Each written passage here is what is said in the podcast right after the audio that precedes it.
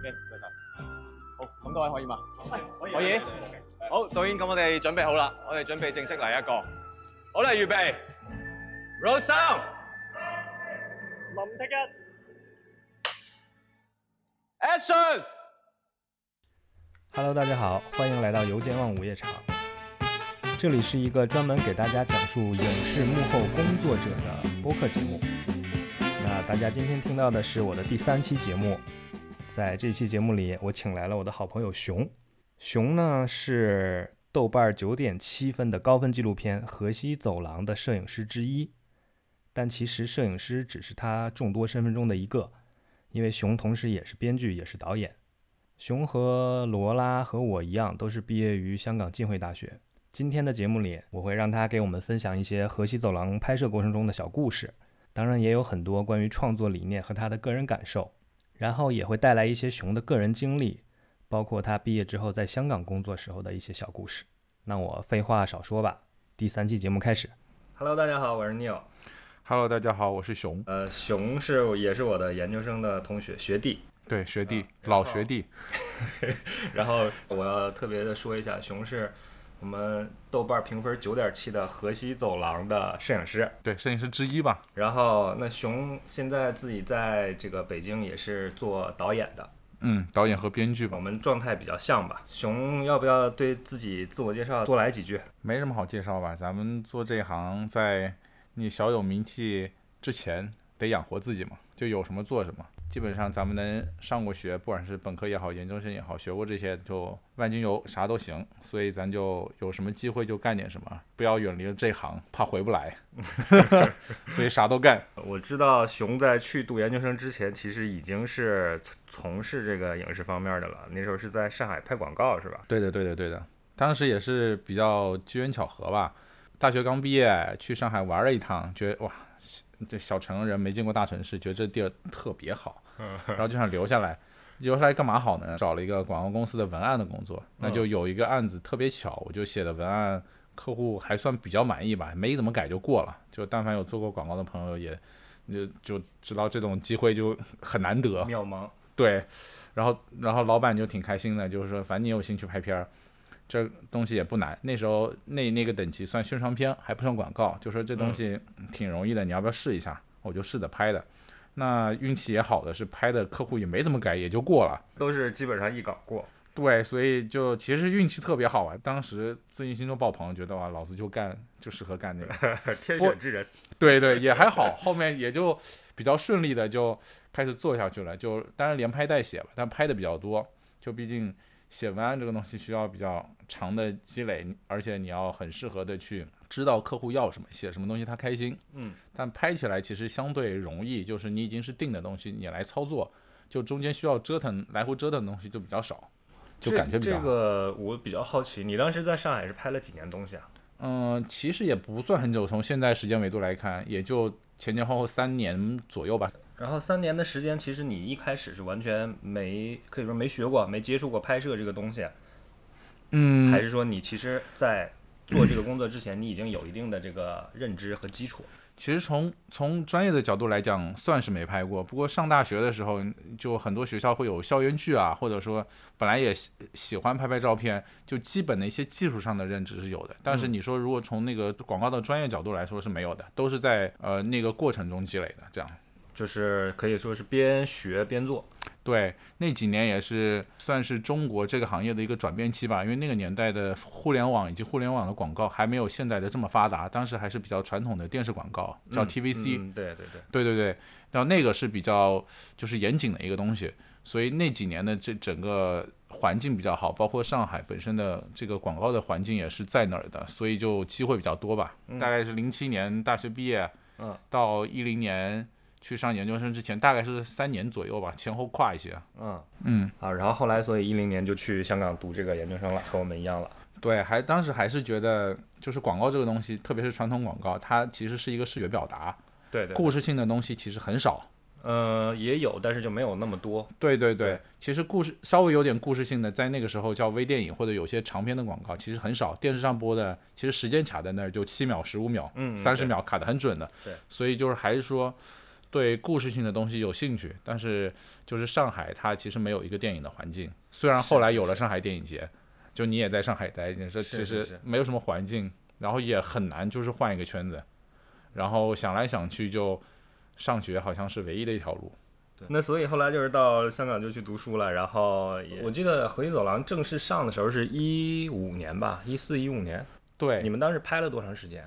其实第一次，其实差不多也从一二年底、一三年开始拍的。我进入河西走廊的时候，他是开始第二次大拍。这个呃空镜大拍，这个大拍指的就是一大个团队，包括拍空镜的，嗯还有拍平面的。嗯当时我们也是请了，当时第一次去的时候特别有意思，就是导演也是我们师师兄师兄，对，启辰。对对，他叫我们去的时候是跟我说，哎呀，毕业了，反正也没什么事，去旅游去呗。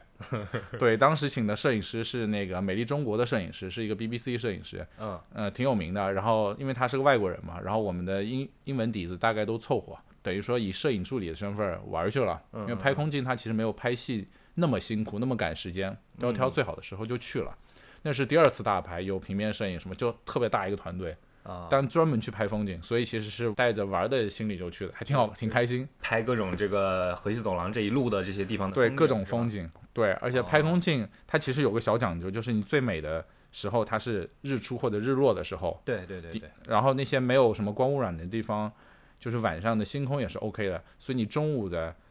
而且夏天嘛，那个春天夏天西边的日呃白天时间特别长，所以其实休息的时间很多。嗯，对，摄影师他非常清晰清晰的说啊，这段时间到，比如说早上十点钟以后到下午三点钟之前，这段太阳都特别高，拍起来不好看，所以那段时间都在休息。所以总的来讲，虽然环境是辛苦了一些，跟城市里比，但是其实工作的过程不算辛苦的。啊，就是主要拍拍摄的就是一早一晚比较多一点。对，有看过片子的朋友，其实也能看到说那些大部分的空镜里面的延时摄影，基本都是日出日落，因为那个时候最好看。你们当时这一路就是从从哪儿开始？从甘肃开始？对，甘肃它其实是一个呃从东南往西北的一个特别长的一个一个一个省份嘛，所以我们基本上是从呃大家都是到了兰州集合，然后就开始开车，从兰州，然后武威一路到了嘉峪关，再到了敦煌，拍到跟新疆接壤的地方嘛，接壤的地方。所以你那时候其实没毕业就已经进了这个组，开始跟人拍了。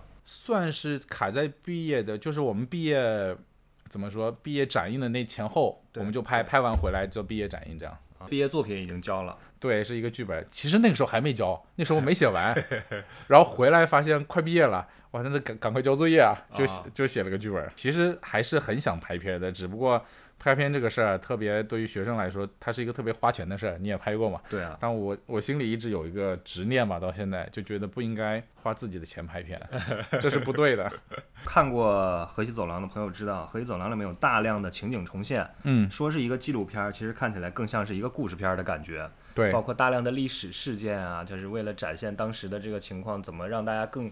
更直观的去了解这个史实的一些一些情况，他都会用情景重现，好像拍什么大明王朝那种感觉啊，对对对就是这种全都给重新拍出来了对。啊。你们这个拍摄的方法一开始是怎么想出来的这个东西？哦，因为这个这种纪录片在中国叫专题片的方式，其实一直是有的，只不过说这个情景重现跟空镜这个比例怎么样去掌握比较好。但这个是其实是呃中心创作组的一个想法，包括制片人啊，包括导演的一个想法，他们为主，他们其实在拍之前就分好了，大概我们的情景重现的比例是要多少，然后空间是要多少，就是观众他其实是会有个审美疲劳的。如果他要看一个故事，他不如去看电视剧。所以要拿捏好，哎，到什么时候解说词词到什么时候观让观众看一些特别美的空镜会比较好，什么时候要出现一些人物比较好，这个其实他们之前都是规划好的。其实都是有完整的剧本了，相当于对，而且纪录片它其实相对于剧来说，它有个严谨性，就是你的历史的东西是不可以乱编的。对所以其实大家能看到的一些情景重现的方式，其实大部分看到是这个人从这儿走到那儿，是一个状态的一个戏，它没有个很具体的故事，就是因为这些我们不知道历史当时是发生什么样，所以不能乱编。明我们只能，但这个状态我们是知道的，但这个状态具体做些什么，这些是可以发挥的。情景重现不会说像影视剧一样有一些很戏剧化的台词啊，这个是不会有的，对吧？对，一般来说不太有。但是后面我们拍过一些类似的情景重现的纪录片，为了一个可看性，其实后来会加一些，但这些其实都是有个很小的比例的，只是为了让大家更能融入那个情景里面而创作出来。这些传统意义上来讲是很少的。嗯嗯嗯。咱们这个河西走廊的创作团队啊，嗯，呃，因为你看导演是启辰，然后你去做摄像，然后我们后期剪辑还有另外一个同学是袁浩，对对对，啊，呃，除了我们这个进会的这些人主创团队之外，另外一波人是什么背景的人呢？当时的这个编剧是央视里面退下来的一位老师，他本身做这个专题片这方面已经很有经验了。其实纪录片跟影视剧不一样的，它是靠旁白来串场，这个旁白怎么样？一个节奏怎么样？一个密度让大家听起来是舒服的，对，而且又让大家不会 miss 掉某些信息，这个其实是需要一些经验的。嗯嗯。但你也知道，我们国家本来纪录片这个事儿，它不是一个特别商业性的一个活动，所以能支撑起纪录片这样一个一个事情的早期来讲，其实是电视台，特别是背景比较厚的电视台，所以那边的老师会比较有经验，这样。对啊，然后摄影就是。呃，有另外一个我们知道的是这个纸牌屋的摄影师，这个是怎么找来的？刚才你说这个纸牌屋摄影师，其实就是刚才我说这个 BBC 摄影师。对对对。因为摄影，据他所说哈，在欧美其实没有分得那么清晰，因为他们是一个审美和技术为主的工种，就是他们也也会拍电视剧，也会拍电影，他也会拍纪录片，就他们不像国内好像分得很细，你拍电影的、拍电视剧，或者说你拍纪录片，摄影师。就会有一些区别，但他们来讲好像区别小一些。他既拍过《纸牌屋》，他也拍过像《美丽中国》这样的戏，嗯，他还拍过一些其他的电影，嗯，可能我们国内不一定看得到，但是他还拍过一些其他，所以其其实我觉得他们还蛮厉害的，就什么样的东西他们都能拍。然后这个是启辰联系的还是谁？公司找的。实际上我们作为个人工作者可能不一定了解，但他们在一个行业内深耕以后，他们会有一个他们的一些认知的圈子，就是他们会知道哪些地方能找到哪些人，嗯。但是其实他包括大家看看过这个片以后，会发现风光摄影师其实有两个人，除了刚才说的 Brian 这个英英国人以外，还有个美国人。那个美国人就是导演包括制片人他们上网找的，因为美国他们有一个类似摄影师联合会，但他们有也会有大小，然后上面会有些摄影师上传一些就自己的作品。后来美国找来这个摄影师，他并不是什么大牌的摄影师，嗯嗯嗯。对，但只是他们正好上传那些片段被看到了，觉得他拍的适合，对，很很适合，就把他找来了。哦，是这样的一个过程。在拍这个空镜的过程中，这个摄影师他本身去构图，或者说他发现一个地方，他去打算去怎么拍，这个他主导的比较多，还是说导演主导的比较多呢？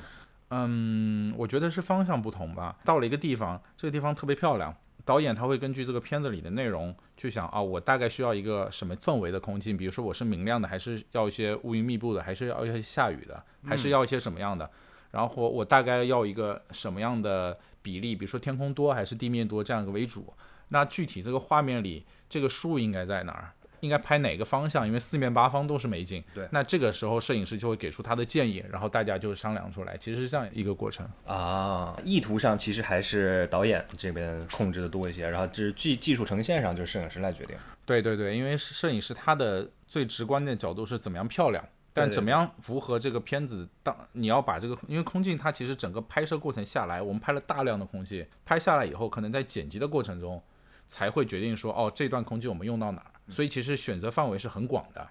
所以有时候对于同个角度，我们可能会拍很久，因为它有的时候夏天变化很快。是。那如果有这个可能性，我们尽量多拍一些，这样到后期可以用的地方就多很多。哎，说到这儿，我就特别想问一下，像这种空镜的，你们是有场记专门去记的吗？当时其实没有。对啊，那你后期很怎么去找呢？比如说我突然想到一个，我用一个沙漠戈壁的一空镜，但是我有大量的这种空镜。都在那边，我怎么去想到哪个是哪个是这这个就是纪录片，我觉得剪辑的时候会比较困难的。其实会分一个大类，比如说我们会按地点分，甘肃这么长的地方，我们会分在，比如说在武威拍的，在天水拍的，在嘉峪关拍的，在张掖拍的，会分地方。然后在这个地方底下又会分，比如说是丹，这里是丹霞，这里是沙漠，会这样分。那至于这里面我们要是拍一些特写。拍一些大广角，这些就不会分得特别细了。只要说这是同一个地方的啊，因为纪录片大多数还是我讲到这个地方的时候，这就好比说我们讲到张掖这一集，就有一个专门的一个文件夹，就是张掖的空间。对对对，就是在后期剪辑的时候，我们去我们去看的时候，也发现了剪辑师他非常辛苦，因为空镜其实还分成两部分，一部分是摄摄影机拍的空镜，它是视频；还有一部分是延时摄影。延时摄影就是我们相机架在那儿拍很久，然后照片拼起来，其实分两部分，所以 一共有四组人。第一次大拍我记得有四组人在拍，嗯，每一组都是一个摄影机加一到两台相机，所以这个量是非常非常大的。所以纪录片也好，专题片也好，这个片比就比平时的我们影视剧拍摄要大得多得多，所以、嗯所以整个素材量就巨大，剪辑师的压力非常大。所以像《河西走廊》这样的一个纪录片，其实它是一个剪辑小组的存在，好几个人剪，比如说这个人剪这一段，有有的人专门剪空镜。有人专门剪空镜，有人专门剪那个情景重现的。，对，因为它它其实有铺个底子吧，就这一集的它的解说词在这儿，大概哪一段是空镜，哪一段是什么，大家就往里放，要不然素材量太大了，是剪不完的。呃，河西走廊因为这么多地儿，一共十集嘛，你有没有就是印象深刻哪一个地方拍的特别辛苦的？其实辛苦是在拍情景重现的时候比较辛苦，因为情景重现它基本上是像一个剧组，在一个影视城里拍戏这样的纪录片，它本身的预算是有很有限的，对。所以我们无论是拍摄的条件，无论是居住条件、影视条件也好，它其实是比不上一些正规的影视剧剧组的，所以我们整个时间压缩的比较紧，所以就呃整个在一个很高压的工作状态下，说了你就这个地方你就就咱们的预算就够拍六天，对，而且《河西走廊》它整个片子对于导演来讲也好，对于呃这个公司来讲也好，是他们立起来的。第一个项目，所以条件其实是很有限的。我们在这个有限条件下，就是大家都尽自己最大的热情把这个事情给做好。而且《可以走廊》这个片，它讲的历史特别长，它从最早的开始讲，一直讲到近代、是的，近现代，所以它整个跨度非常大，内容是非常密集的。嗯，所以这样整个压缩起来要拍摄的东西就特别多。然后我们在拍摄过程中，其实大家在做这个纪录片的项目，都多多少少对这段时间的历史或者要讲这块历史，多多少少自己不自觉的就会想去了解一下，就会对自己了解以后就会发现，哇，这个这些地方没拍到好像很可惜，那些地方是不是应该拍？但是实际上这些在编剧老师以及也好，在导演。制片人也好，他们其实都思考过的，但实际上我们在做的过程就会觉得，哎，好像这个，因为像你说的，它时间压缩就很可惜。其实可以讲的东西有更多，那没有办法。十集已经是很浓缩了，很浓缩了。对，包括其实预算也摆在那儿，没有条件做那么多。不过想到空镜拍摄这个这个事情还挺有趣的，就是像刚才说的，我们第一次拍摄是一个很大的组，那时候是五月份，我记得是春天。对于甘肃来讲，它雪其实还没有化齐，嗯，就我们过了某一个山口，它还在下雪。那个时候，那时候是一大组人，然后拍到夏天，就是八月份去拍的时候，呃，也当然也是空镜，这个组就变得特别小了，一共就四个人。就那个时候，第二次拍的时候，我就不是一个摄影师的角度了，我当时做的算是一个执行执行导演的工作吧，然后带着一个美国的摄影师加一个摄影助理，四个人开了一辆金杯车，就整个甘肃又跑了一遍。到了秋天呢，九十月份去的时候，因为甘肃它有一些地方有胡杨林，那些胡杨林都很老了，而且季节特别短，只有那一星期能拍。这个时候呢，组里就变三个人，一个司机，我就连执行导演连摄影一起做了，然后再加一个助理，就三个人。OK，对，冬天大概是下雪了以后又去了一趟，这组里就三个人，就春夏秋冬就就就去了，大家所以从这个过程也能感受到这个预算非常有限。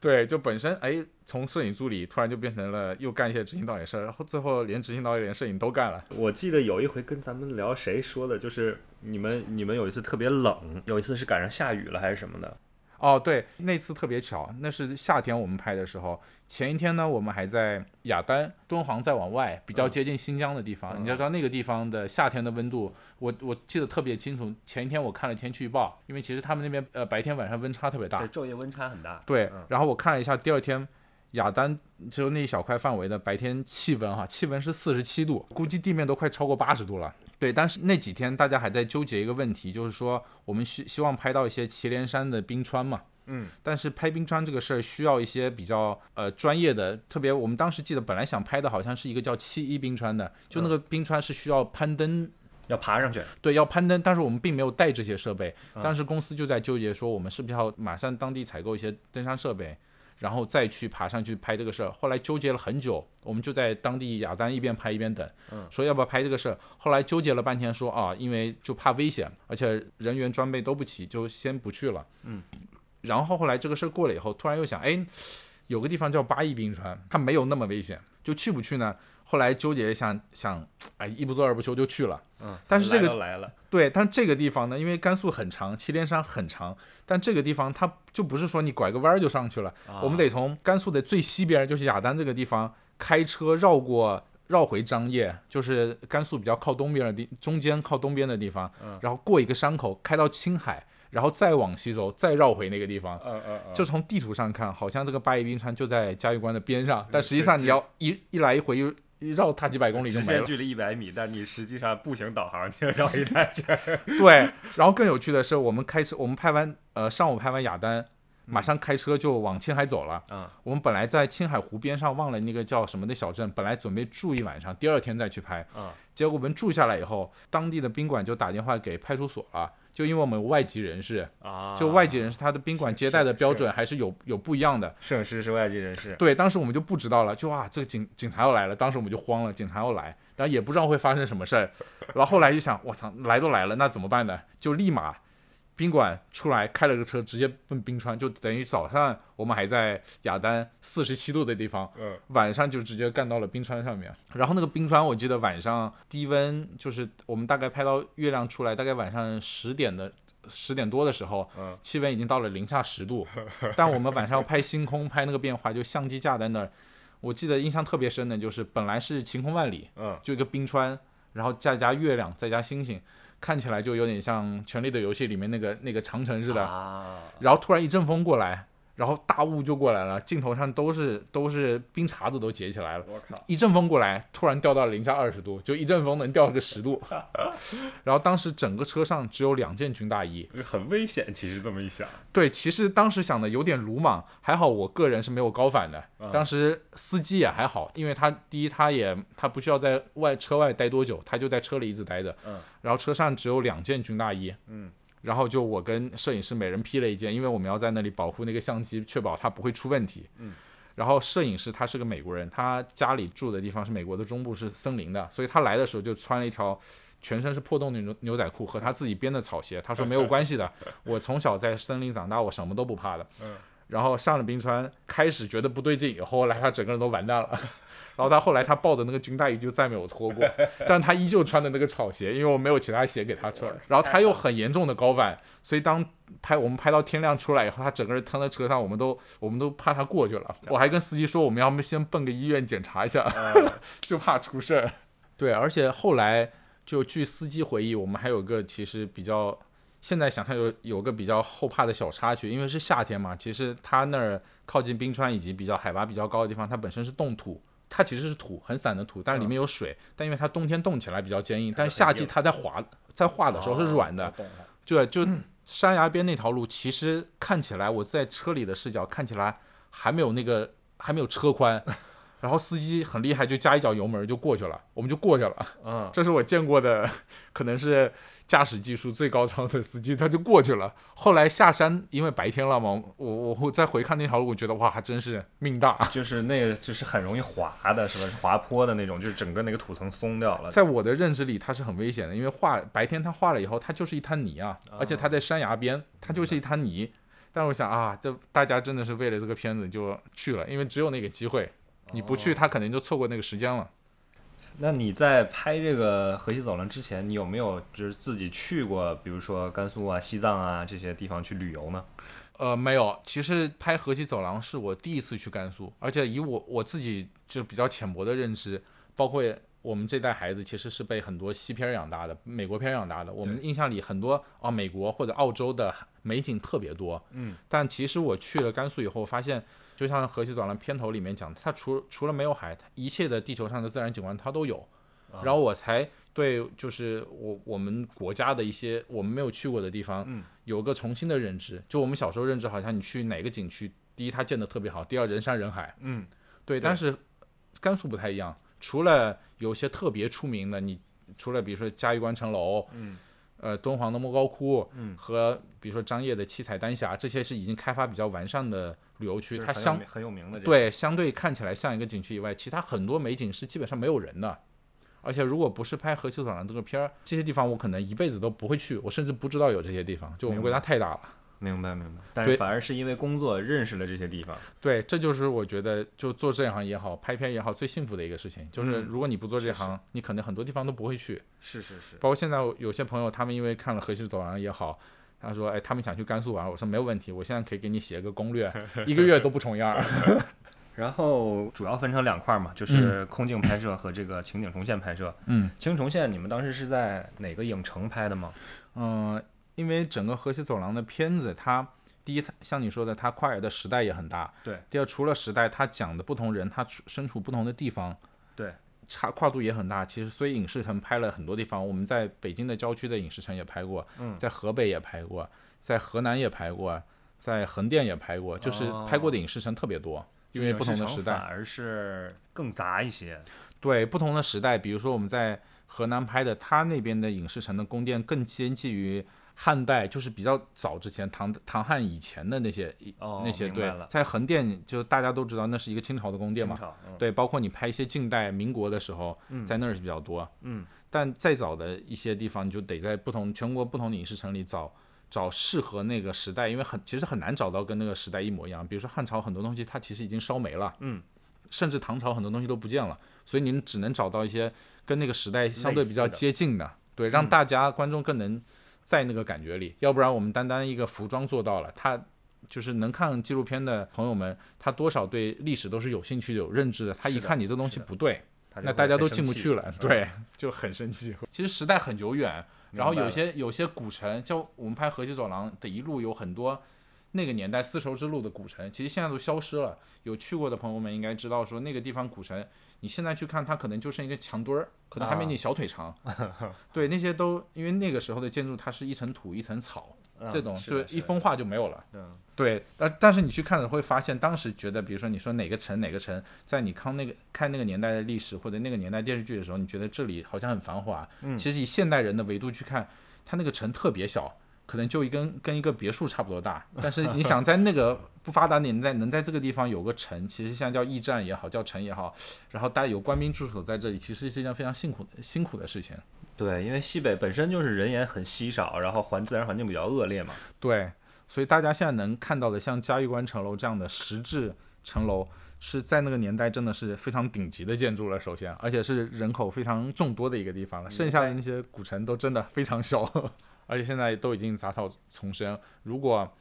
呃，当然，作为中国人也好，作为这个行业的也好，或者对于历史是有有怀念的人也好，很希望这些地方被保护下来。但是实际上从民族也好，国家也好，这个维度来讲太难了，因为中国太大了。嗯嗯嗯，包括我们其实一路上都能看到城墙。一开始我们的认知就是城墙好像是北京看到的这样的城墙，其实北京看到是明城墙，明朝建的，对对对而汉朝那个时候建的土城墙，呃，在西边能看到比较多，而且现在都都都很少了。但你都能见到，但是没法保护，真的是万里长城太长了。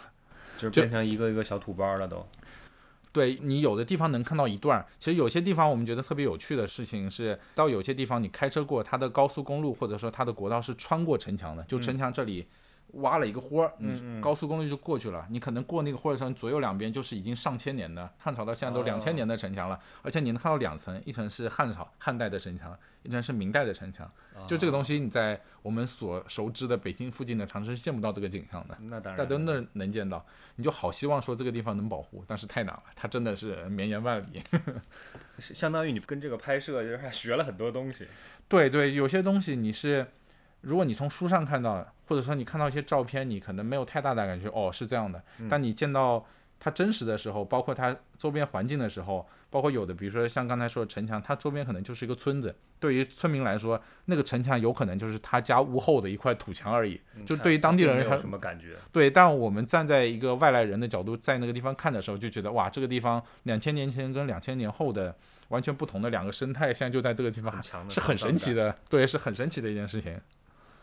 所以说，拍摄这种纪录片，整个过程你也是一个一个一个学习的过程。嗯，对，包括很多老师他们告诉我们的一些历史故事也好，包括我们能看到一些史料也好，就是我们平时在日常生活中我们很难去接触到，甚至我们都不知道怎样去找这些史料。但是是当他们就是我们接触到是他们整理过以后再反馈回来的，嗯，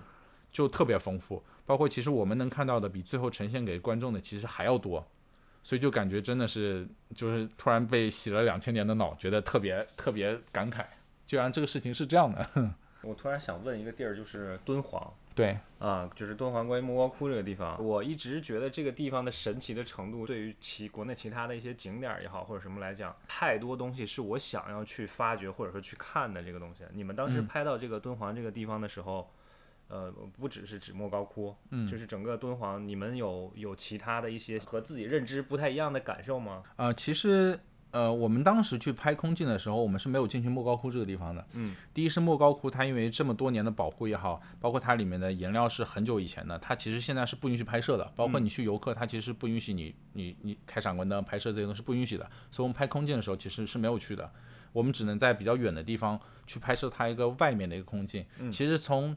拍摄外面的时候，我就被震撼到了，因为我没有想到说，因为我对莫高窟本身没有太大的概念，我我没有想到说，哇，它是这么长的一片，是是是，特别长的一片，而且这个地方它特别神奇，就你在看到莫高窟之前，你根本没有想到说这个地方会有个石窟，它就是这边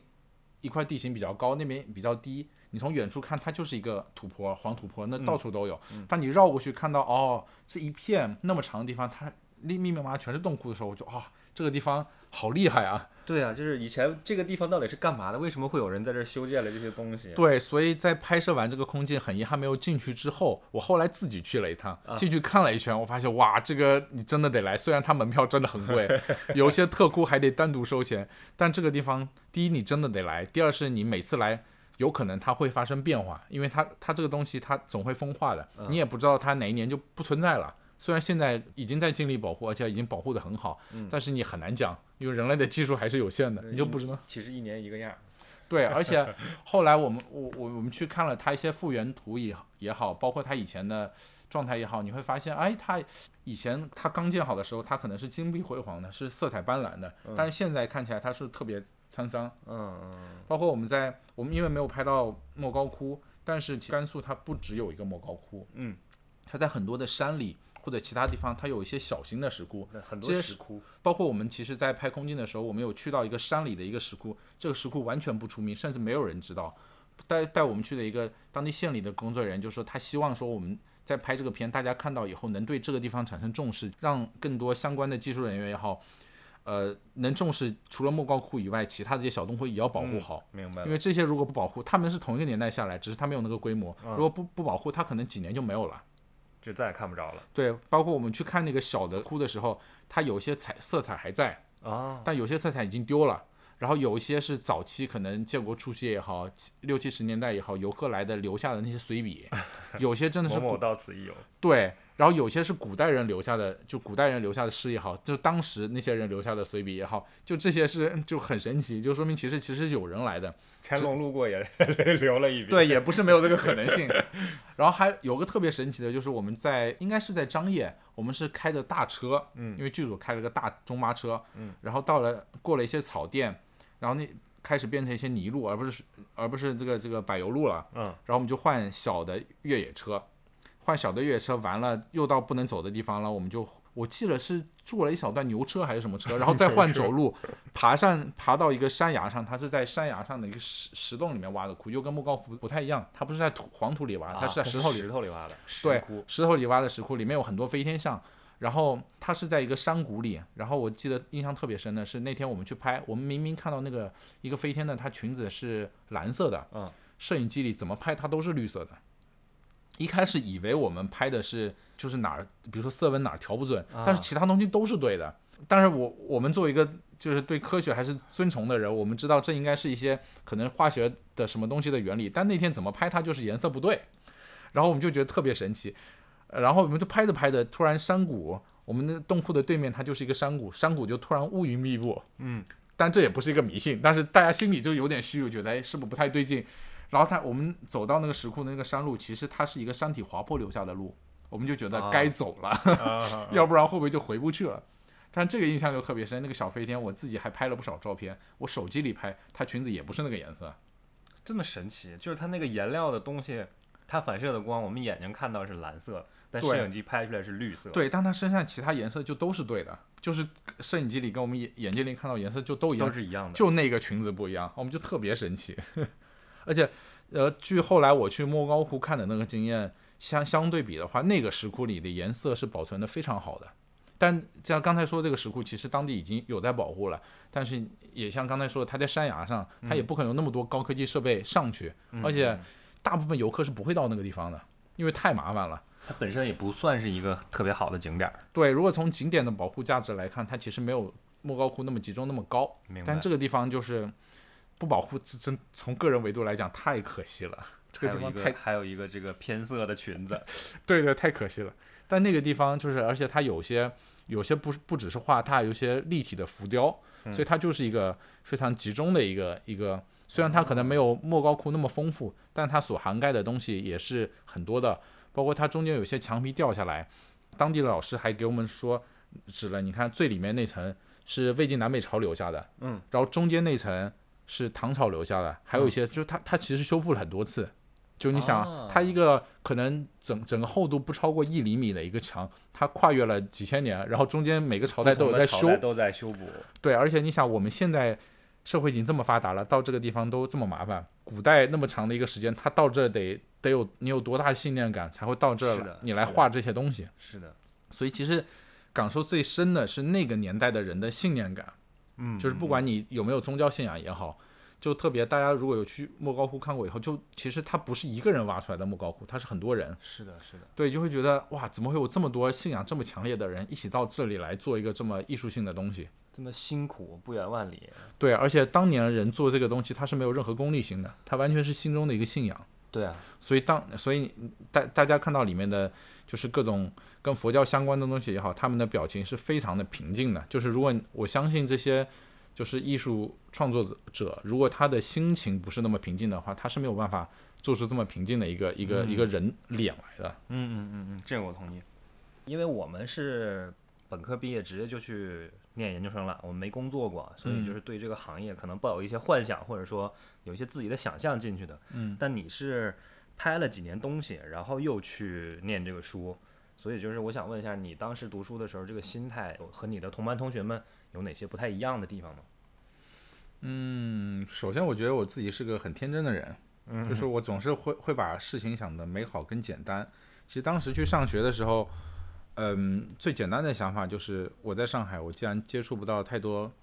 跟电影相关的人，嗯，和事情，那我去上个学。那你上学的过程中，大家不管是有没有底子或者怎么样，而且毕竟是个研究生嘛，你对本科大部分可能是学电影的，嗯，但其实并不是。对对，就是你你的首先你接触到的人，他跟这个行业相关的更多，那你可能你能接触到的信息会不一样。对，就包括去的时候也会发现，在我们的研究生过程中，他会有一些清北这些名校的人，嗯，像罗拉一样，有些也是电影学院或者中中戏这些本身他是专业的人，嗯也有一些他比如说是学学英文的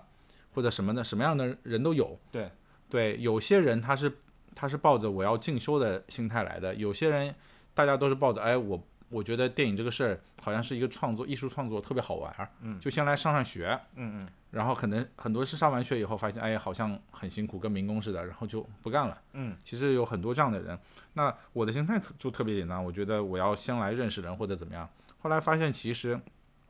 毕竟是工作过嘛，所以其实首先回到学校以后发现氛围特别好，就是回到了学生的那种感觉，大家不会有社会上的很多复杂的、太过复杂的一些利益关系要处。嗯，第二就是整个大家在学校，因为你拍的所有东西，它其实不是为了赚票房的，所以你整个创作过程非常简单。对，对就非常单纯。虽然东西简单，或者说你的成本有限，但是大家都很努力把一件事情做好。而且你会发现，虽然我自己是做广告的，我会发现，哎，那很多人他的想法，即使他他可能是个小朋友，对我来说，他他小一些，是个小朋友，是他们的想法是哦，我没有想过的。你的脑子里可以散发的东西特别多，而这些东西是如果你不在学校做，或者说你你在广告里面你是接触不到的。你先不说它好不好，就是这个想法你没有，它就能刺激到你有新的想法，这个是我觉得特别开心的事情。哦，我一开始还觉得说，哦，我已经技术层面上的东西我已经很熟了。我一开始前几节课，我们学校都是教技术嘛，对，因为很多人没有底子。然后我会发现这个课好像是在浪费我时间。比如说讲这个摄影机的光圈跟这个焦距的比例是怎么样的，我我我听的好难受啊！我就觉得我为什么要花钱来听这个？因为学费那么贵。后来发现就是这些东西，如果把一些其实教的也不是说特别深刻，因为大家是导演跟编剧，对，没也没有说来这个学校读是为了做摄影师的，他会选选更专业。就是大家有这些基础以后，大家在合作的过程中其实能顺畅很多。假如说一个同学他啥都不懂，你跟他合作或者让他来帮你，大家互相帮忙的时候，你就会也很难，就太太难受了。其实后来发现，哎，这些其实是有必要的，给你大家互相磨合打了一个基础，这样。嗯嗯，因为你也是选的编剧方向嘛。嗯啊，你当时为什么没有选导演方向呢？个人是非常想选导演方向的，就是我觉得首先拍一个毕业作品，咱们是三十分钟，然后以我个人的经验拍三十分钟和再加上自己对各种质感的要求，我觉得我掏不起这个钱，因为你都掏不起了，你去读研花的都是自己的钱，对吧？啊，对，你都是拍片儿那几年自己攒的钱赚的钱，对吧？啊。对啊，这给我们感觉你已经是一土豪了，但是你都是觉得还花不起这钱。不是，他并不是土豪，因为你赚钱的同时你也花钱了，而且你也挡不住年轻气盛的时候。你大学毕业，你不小心做了一个虽然不是什么知名导演，但是是导演，心里就飘起来了，觉得自己好了不起。你过的生活可能就超过了你能负担的，所以有要求。对这个，而且这些要求在现在看来特别无谓，就是年轻不懂事儿。你回头上学的时候一发现，以前为什么不存点钱呢？当然，我没有听过一些同学说，其实你你想，咱们上学的时候，反正我是七万五千块钱港币，约等于人民币大概是六万五千块钱。嗯，其实你学习三年，再加你的生活费，再加你拍毕业作品的钱，这大几十万，有的人，呃，上完学以后会觉得，如果我把这几十万拿来我自己拍一个片啊，你对自己后续的影响会不会更更好呢？这也是我曾经思考过的问题。嗯，但是我还是没有后悔，我觉得，如果作为一个拍很短的视觉影像的人来说，一开始进学校的时候，如果要我拍一个特别长的故事，我是很难受的。嗯，我是做不了那么长的。我刚进学校的时候，让我拍个五分钟片子，我拍不出来。我觉得有什么事儿能讲那么久啊？因为广告是那种很快节奏。对，第一是精简，第二是还没有认识到这个故事性的东西，它怎么样这个叙事的东西，对，怎么样堆砌是比较合适的。这个是我学到特别多的东西，也是我选编剧的很大原因。就是导演方面，如果我我在做一些学生作品的东西，其实我之前质感上我都能做到。而去怎么样编制一个故事，是我在上学期间学到的最多的一个东西。哦，明白了，明白。那真的这么一讲，我觉得你的选择还是很合理，还是很很正确的。嗯，所以后来你也就是也做了编剧。对，就是这个行业吧，有个比较现实的一点，就是大部分的人，因为导演其实在这个行业里算是一个比较中性的创作者，而且是一个大家比较会仰望你或者说指望你的一个一个地方，所以大部分会找导演的，很少会找新导演。嗯，对，这个就他们都希望有个有经验的导演，但是编剧的门槛稍微低一些，就是他们可以一个比较便宜的价格找一个还不错的。写手先从开始，当然有个大佬带着你们写，但就比较容易接触新人。嗯，但中间有个 bug，就是你你编剧做多了，别人就会更多的把你当编剧来处理。是的，就越来越忘记你是想做导演或者有导演能力这个事情。嗯，这是一个可能我我相信大部分我们还没有想做导演还没有做到这些人的一个共同困扰吧。那然后你毕业的时候是一三年，对，在毕业之后，然后都做了一些什么呢？其实毕业之后，我会发现，第一，我很自豪的一点是，我的学长学姐，就像你啊、罗拉他们这些人都在一个个大佬身边，这是我觉得非常自豪的事情。而且我觉得这是一个很好的发展路径，因为毕竟有大佬带着你嘛，走夜路走夜路容易点。同样，中间有个问题就是，香港就那几个大佬，他的身边都已经有人了，他并不会要再多人。我就觉得哇，这个为什么呢？到后来也是你给我介绍了嘛，当时古天乐先生也是。他新设立了一个制片公司，然后也是机缘巧合，我就去他的公司。但香港都叫 P A 嘛，在中文叫制作助理，就啥都干，其实就是啥都干，我们就就是啥都干。你既要看人写的剧本，给人写点意见，你也要自己写点东西。嗯。然后在拍戏的时候，你要去帮忙，但这个这个帮忙也就是制片组的小喽啰吧。嗯嗯嗯。但好处就是你不会那么忙，要太多的事情要一直在处理，你有时间去观察。现场发生了什么？嗯，其实我想从某一个角度来讲，对你可能你将来想做导演或者是其他东西，会有一些不一样的方面的积累吧。嗯嗯嗯嗯嗯。特别是后来我自己，呃，有参与过一些预算不大的小片子的时候，我就会发现，如果一个导演有个制片思维，首先他不容易被骗，别人拿着东西跟你报个价的时候，你会知道，大概是个什么东西。对你嗯你不你不能让人不赚钱，那也不能让他骗你太多。啊，第二就是你在有限的预算下，你知道怎么样去安排，可能会比较合理。如果你是一个纯的艺术创作者，你在这就会种考虑这些了。对，有可能会超标，或者说中间就发生其他问题停滞了。所以有那么一点点制片思思维是有好处的，只能说。嗯，确实确实。你刚刚毕业没有直接去玩哭是吧？对我刚毕业的时候，就正好碰到刚才说的河西走廊刚刚开始拍，嗯就首先拍了一段时间，玩一段时间，嗯，然后涉及到河西走廊也拍的差不多了，其实前前后后也就拍了一年多两年，也就差不多了。然后涉及到签证的问题，也涉及到其实心里还是想做剧情片而不是纪录片的问题，所以还是那你其实在香港跟了好几个组吧？我记得。呃，也不算很多吧，但是也不少。就是在还在上，应该是研一还是研二的？哦，对，研一的时候，当时关锦鹏导演好像要开一个新戏，嗯但当时我们作为学生啥也不会嘛，嗯我们就去组里帮忙。当时是在美术组，啊，但但那时间很短，也就一个月的时间。然后，但是工作非常密集，我们主要是做一些资料的搜集。OK，后来会发现，我们我们做一些美，因为美术嘛，主要是画面影像上的资料收集。我们大概四个人工作了一个月以后，发现我们搜集的图片参考以及各方面东西超过了百万张。就这个，我当时对百万这个事情是没有概念的。后来我们整理文件夹，发现哇，几百万张的图片，各种照片，而且是不只是百度、谷歌，有各种地方搜来的。好夸张，超过百万张。对，就是是为了一个电影去做一些视觉上的参考。当时关锦鹏导演想改编的也是一个韩寒的一个小说叫《三重门》。啊 OK，对这样的一个东西。后来我我以前也没有看过韩寒的书，后来也是看了一个书号，大概知道里面关系是这样的，才知道哦，原来就是我们比如说做导演也好，做其他工作也好，你不了解美术组的工作的时候，你没有想到哦，他们前面资资料搜集是要做做到这个程度的。哇靠，然后呢，同一个时期有个更巧的事情了，就是当时给呃这个关锦鹏导演做美术指导的是一个叫黄金甫的导演。嗯那他同时也也是自己也是个导演，他还拿过香港金像奖。然后当时就呃有个合拍片的戏叫《赛车传奇》，现在应该能搜到。后来叫《赛车传奇》是在广东拍的，嗯，然后整个制作过程中出现了一些问题，然后叫我们去救场。OK 然后因为我是之前有一些拍摄拍摄经验的，嗯，所以黄金甫导演带我去了。哦，然后同在一个组里呢，还有韩延导演。那个时候韩延导演还没有正式的出道，还没有拍他的第一个片，哇对，但是我们就去帮忙这个片，其实就很简单，就把这个片给完成。然后当时我印象特别深，就我们三个人一起在难啊，每天工作累啊，然后然后三个人一起贴面膜。那个时候在赛广东一个赛车场，白天也是四十几度，然后那个热到。让太阳晒到，我那时候工作特别简单，是在那个赛车场的观众席上，嗯当车来了或者说呃特效车要来的时候，我在那边指使这个观众什么时候起人指挥啦，观众，嗯，对，然后就晒了一天，晒十来个小时的太阳。我靠。第一天回去就变色了，第二天开始掉皮，掉了几天以后，发现人就变了。那后来就是去了古天乐这个公司，嗯天下一嘛，嗯啊，然后其实那个时候我我是记得他们公司开始做想要投资电影拍电影的时候是做了很多项目的对对对，啊，你有参与其中几个？其实大部分都多多少少参与了，因为嗯。作为制作助理嘛，嗯。而且那个时候公司刚刚成立，公司其实只有三个人，一个是制片人，一个是财务、行政之类的，还有一个就是我。OK，对，因为我们也算是上学的嘛，对，上学的可能处理一些文字性的工作。可能稍微适合一些，嗯而且说来也巧，就是现在正在上映的那个叫《明日战记》这个戏，嗯，这是我进公司的第一个戏，当时哪一年？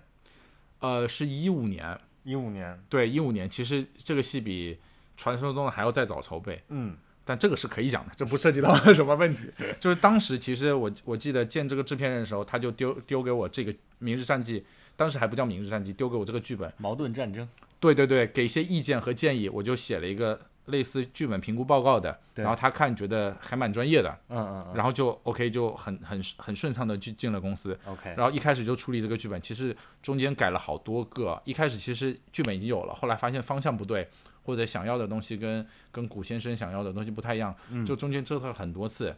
到我离开公司的时候，这个片其实还没有开始拍，嗯嗯嗯，但那个时候特效已经做了很多，这个片确实投资非常大。在刚刚有个概念的时候，已经请了我我应该是俄罗斯来的一些设计人员，把那些现在片子里看到那些机甲那些东西都设计好了，哦甚至连后来就是演员穿的那个就实实际穿的那个盔甲都已经做出来了。就是在一五一六年的时候，对，一五零六年其实都做好了。其实那个时候，就是前期的这些准备已经做得非常多了。我们那些盔甲该怎么样，我们都看到过了，也就了解到，其实科幻片，你除了要做一些基本的剧情设定以外，你的那些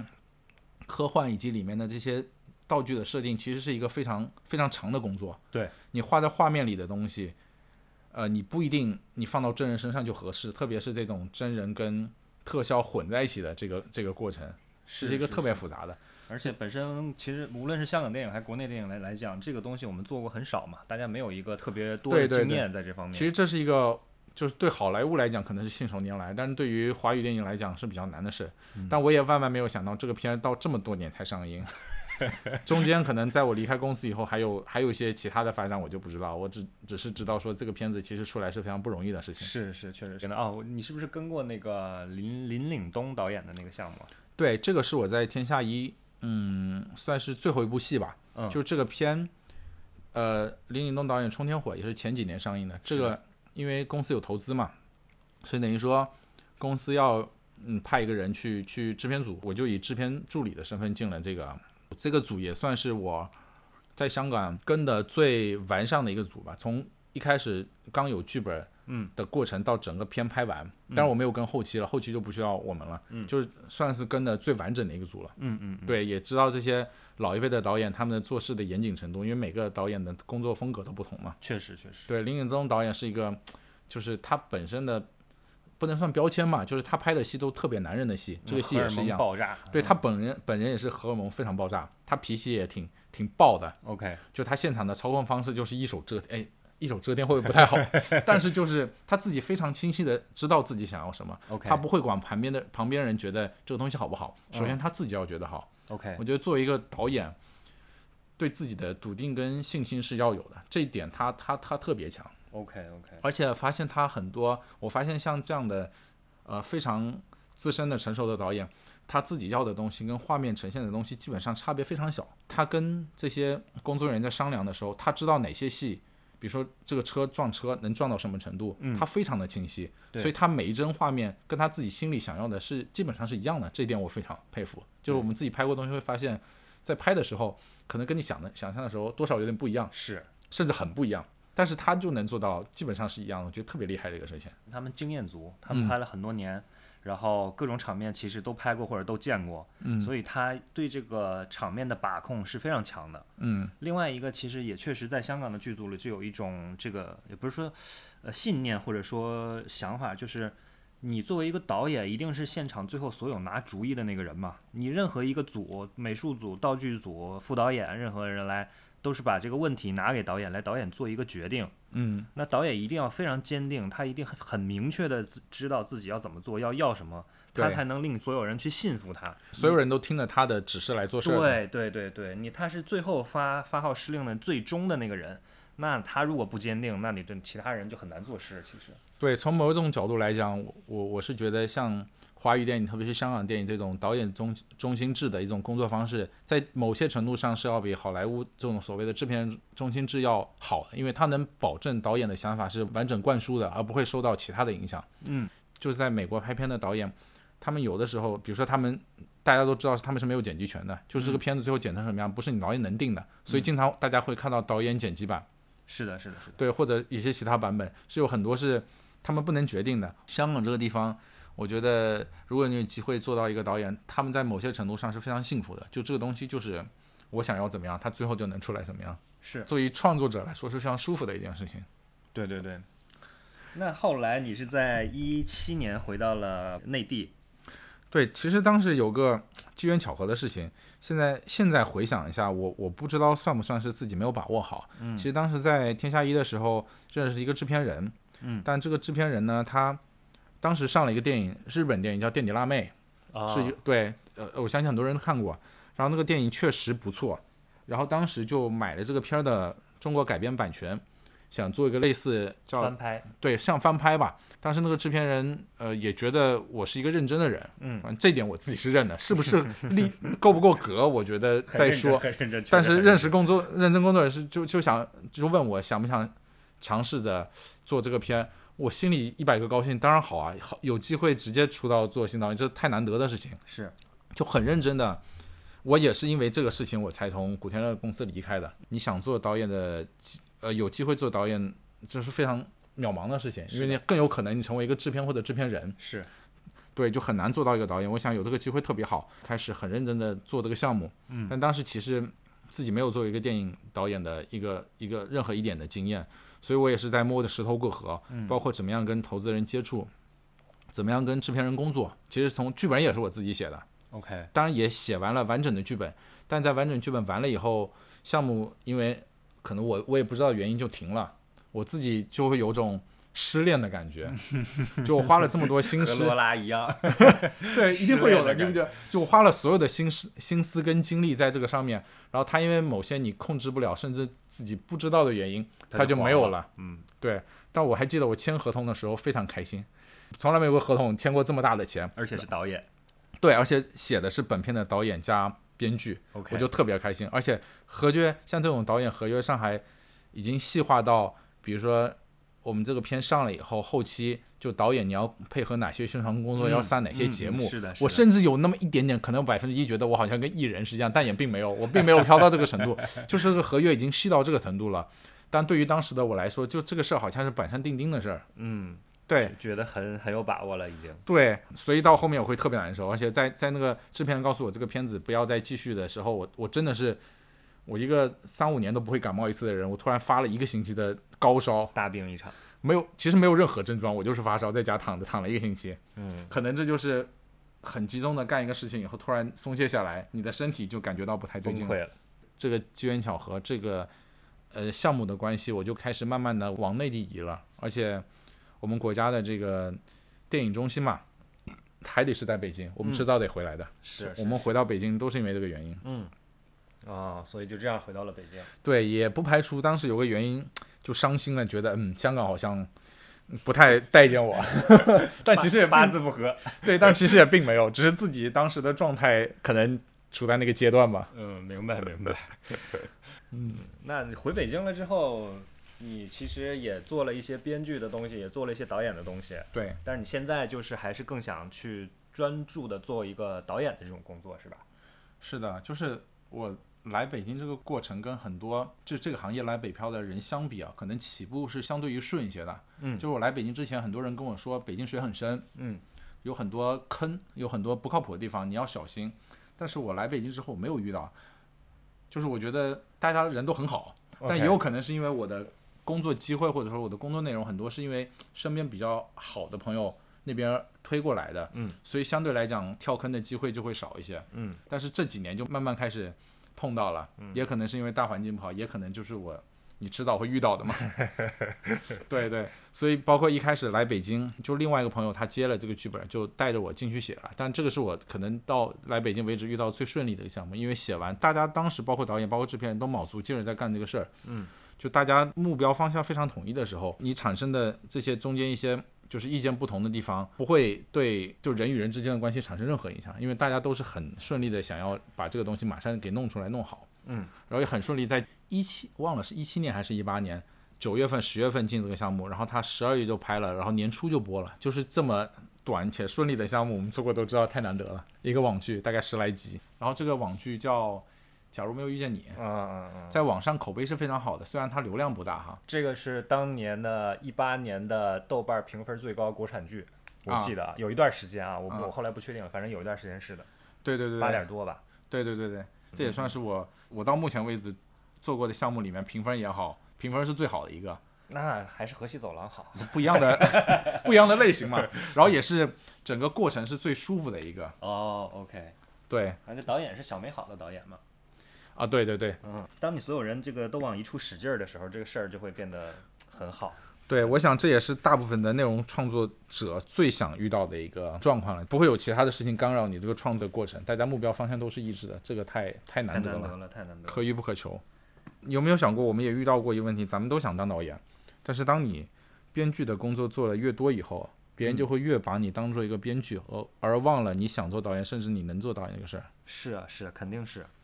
对，嗯，所以你有没有想法说，如果之后想要去做导演，靠什么途径呢？比如走创投啊，或者是其实一回北京，我就想过说我要走创投，但第一是因为你要养活自己嘛，你有各种工作工作来，对你会打断你这个过程，而你自己创作的东西，你没有一个期限在那里，有的时候你自己有可能会懈怠，嗯嗯，就自控能力稍微差一些的，如我就很容易懈怠。比如说这一段工作完成了以后，我就想我歇一段，嗯，然后我再继续回到我之前做的那个事儿里面，我就会从头开始。明白我。不知道是因为处女座还是因为我个人的原因，像像你我就觉得特别好，你会先把这个东西整个写完，然后你再来慢慢看里面有什么问题。对如果我是如果这个东西卡在那儿，我会特别难受，我会从头开始捋。所以我现在手头上自己写的东西，有一些就是卡在那，可能已经百分之八十了。但是没完成呢还。对，然后下次我开始又会从头开始，哦，你这个要求太多太高。就是自己这关首先得过嘛。嗯但是创投这个事儿也不太熟，因为创投其实更多的在我们的概念里好像是文艺电影或艺术电影。多一些。对，而且我们好像我们身边的资源，包括我们在香港也好，回到内地以后资源，更多是商业派的那边的人。对对对，包括我其实没有太大头绪，说我应该怎么样去参加一个创投。相关的经验太少了。对我对们我们这方面确实是匮乏一些。对，所以我现在还想，不管怎么样，我自己先不说好不好，你先拿出一个剧本，然后你再去找人，还是得走到一条老路上，就是你拿着剧本去找人。如果有制片人愿意跟你一起处理这个事儿，那已经走出第一步了，特别好。嗯，还得这么来吧。作为一个导演，还得拿出自己自己的东西来说话。是，就是这几年我自己的原创剧本也写了三四个，嗯，但是就跟你刚才说的一样，我们很难去把这个东西真的拿到一个什么什么场合、什么平台，你只能先自己把它过过了自己这关，然后再嗯。去找一些可能相对自己熟悉的制片人也好啊，兼职也好，去找机会吧，啊，对，就是你说我们不用上班嘛，可能在很多人眼里是美好的，但是不用上班就会呃延展出一个问题，就是咱们的交际圈会变小，嗯就很多时间自己在家里。你你的你的创作是来源于生活，当你生活变得单一或者没有那么丰富的时候，你的创作的内容会变少。本来我们就不是阅历特别丰富的人了，是的，是的。就越写越小。所以这就是你经常去各地旅游，以及潜水，以及玩各种运动的原因呢？呃，那单纯是我个人的爱好了，就是这些东西可能在可能在某一个阶段创作某一个剧本的时候，可能会用到那么一两个桥段，但对于整个故事的构造，我觉得，嗯，好像八竿子打不着关系。现在现在这么一想，对，但其实坚持运动还是好的，我觉得，尤其是我们这种职业，就是没有这一个固定的作息时间，然后又不用上班，你这很耗神的时候，就我觉得保持一个规律的运动，其实对身心都是一个很好的调节。然后前几天我还看了那个王晶导演，就香港的王王晶导演，他上了一个脱口秀节目，啊，然后他就讲到影视寒冬这个事儿，嗯，他说他现在有七八部戏在同时筹备，他说影视寒冬只是因为你们这些人不靠谱，靠谱的人如我，他都没有影视寒，哇，这句话听得我好难受，我从来不觉得自己不靠谱，但是在他嘴里我好像就是一个不靠谱的人，但是为什么就不会有好的项目或者说靠谱的项目来呢？然后那天晚上我就深深的 emo 了，我就在想这个到底是个什么问题？OK，那行吧，既然这样，咱们也没啥说的了，只能让自己变得更靠谱一点吧，加油！好，这期节目到这里就要结束了。如果你对本期节目的内容有疑问，或者说有感触，欢迎你给我留言评论。如果你觉得我们这期节目还不错，挺喜欢的，更欢迎你点赞、订阅、转发、推荐。你们的支持才是我做下去的最大动力。好，那我们下期再见，拜拜。